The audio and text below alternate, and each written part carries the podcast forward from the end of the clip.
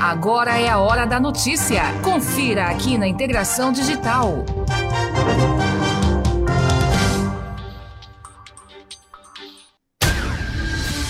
Olá, está começando o boletim da tarde das 17 horas. Eu sou Gia Wagner e trago cinco notícias da região das Hortênsias para fechar a tarde desta segunda-feira, dia 15 de junho. Temos uma novidade, além do ao vivo aqui pela Rádio Integração Digital, que é transmitido também pelo Facebook. Estamos gravando e disponibilizando este boletim em formato de podcast, o podcast que fica para você ouvir aí para sempre e pode ser ouvido pelo Spotify, pelo Anchor, entre outros agregadores de podcasts. Em breve também na iTunes, também estaremos na iTunes, então mais facilidade aí para você ficar bem informado com as notícias da região das Hortênsias. Vamos às cinco principais notícias, que na verdade agora serão seis, já que eu recebi aqui nos últimos minutos a confirmação do primeiro óbito por coronavírus em Nova Petrópolis. Informação da Secretaria Estadual de Saúde, este que seria então o quinto caso de Nova Petrópolis, ainda não foi divulgado pela prefeitura, mas então o primeiro óbito por coronavírus em Nova Petrópolis, um homem de 40 anos é a vítima, então dois casos, dois óbitos no caso, aqui na região das Hortênsias. Mas vamos então às notícias deste boletim da tarde, segunda edição desta segunda-feira, dia 15 de junho.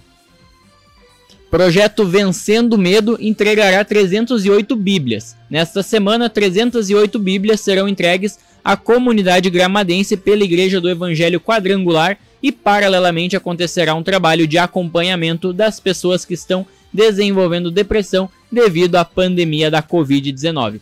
A iniciativa foi idealizada pelo pastor Márcio Vasconcelos e faz parte do projeto Vencendo o Medo. Os livros sagrados foram adquiridos por meio de doação dos devotos.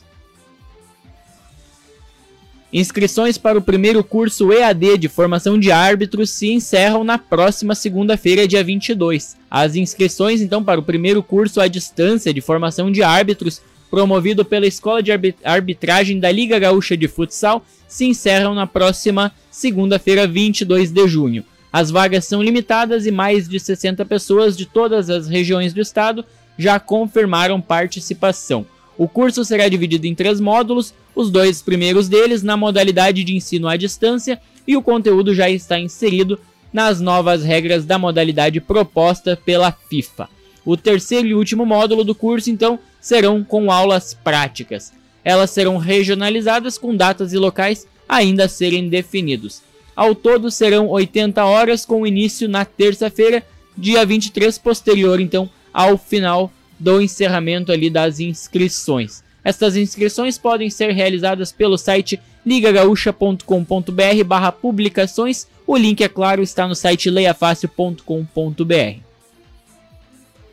Em polícia, em Canela, então, na tarde de sábado, por volta das 15 horas, a Brigada Militar recebeu informações de um jovem vendendo drogas no bairro Santa Marta. Os policiais foram ao endereço onde visualizaram e abordaram o suspeito na rua da igreja. O adolescente de 15 anos tem antecedente por, porte por posse de entorpecentes. Os policiais encontraram ainda uma porção de maconha pesando 2,5 gramas e quatro buchas de cocaína, além de dinheiro em notas diversas, provavelmente oriundo da venda dos entorpecentes. Ao ser questionado, o adolescente assumiu estar vendendo drogas e que tinha pego então as drogas com outro traficante. Durante o deslocamento para o hospital, foi avistado o traficante referido pelo menor em frente à sua residência, sendo este também abordado. Com ele, também menor de idade, 17 anos, possui antecedentes, antecedentes por tráfico de drogas e adulteração de sinal identificador de veículo. Na casa dele foram encontradas 15 munições intactas e uma balança de precisão. Os dois menores infratores foram apreendidos e conduzidos para a delegacia, onde foi registrada a ocorrência.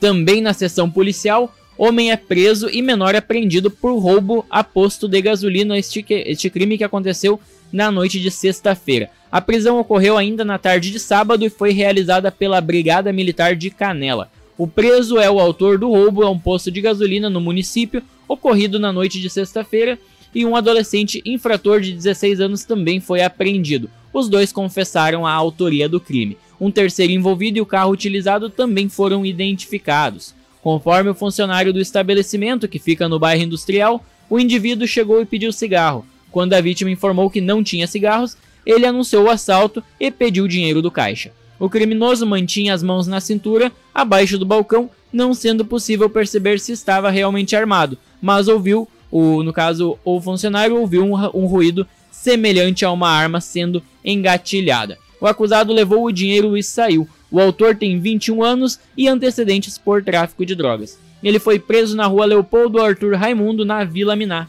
Ah, na sequência, apreendido outro envolvido, então, o menor de 16 anos, com antecedentes por direção perigosa de veículo. Com este menor foi encontrado um simulacro, que é uma réplica de uma arma de fogo, e ambos confessaram a participação no crime. A guarnição ainda apreendeu o moletom utilizado no crime, que aparece nas imagens das câmeras de vigilância do estabelecimento. Os policiais militares também identificaram o nome do terceiro suspeito envolvido, bem como o carro usado pelos autores para fugir após o crime. Agora sim, vamos falar da bandeira vermelha, que foi assunto na primeira edição. Sete, as sete cidades que compõem a Anserra, Canela Gramado, Nova Petrópolis, São Francisco de Paula, Cambará do Sul, Picada Café e Santa Maria do Herval, mesmo sendo próximas geograficamente, umas das outras estão classificadas com três cores distintas de bandeiras, conforme a avaliação do governo do estado. Essa distinção e a classificação de quatro delas para a bandeira vermelha levou autoridades públicas destes sete municípios a se reunirem na manhã de hoje. A mudança na cor da bandeira de Canela, Gramado, Nova Petrópolis e Picada Café para a vermelha reflete em duras medidas restritivas para o setor econômico.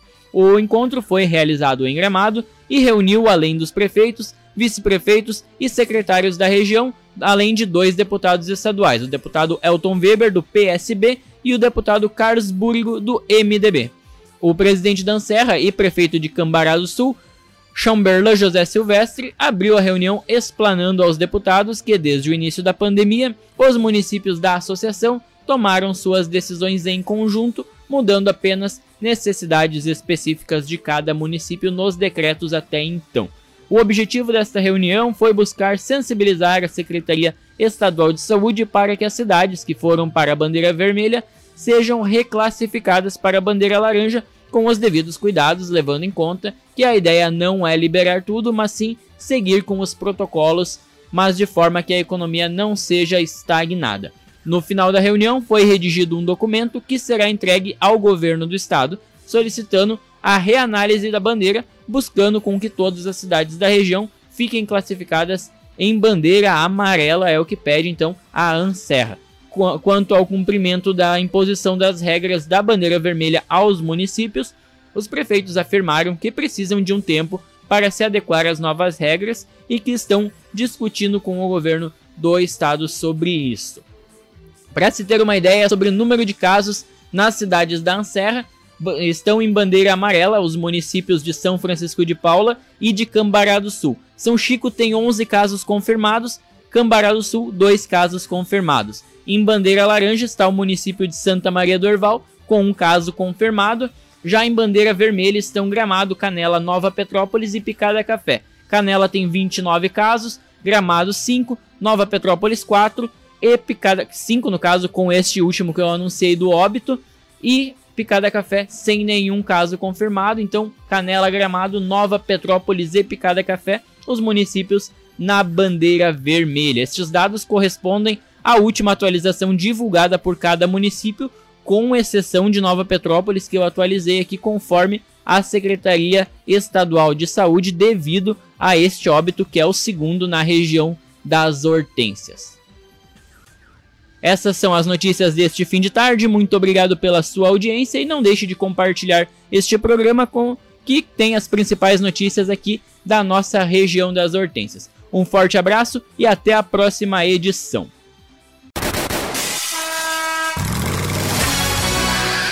Interaja conosco pelas nossas redes sociais e participe.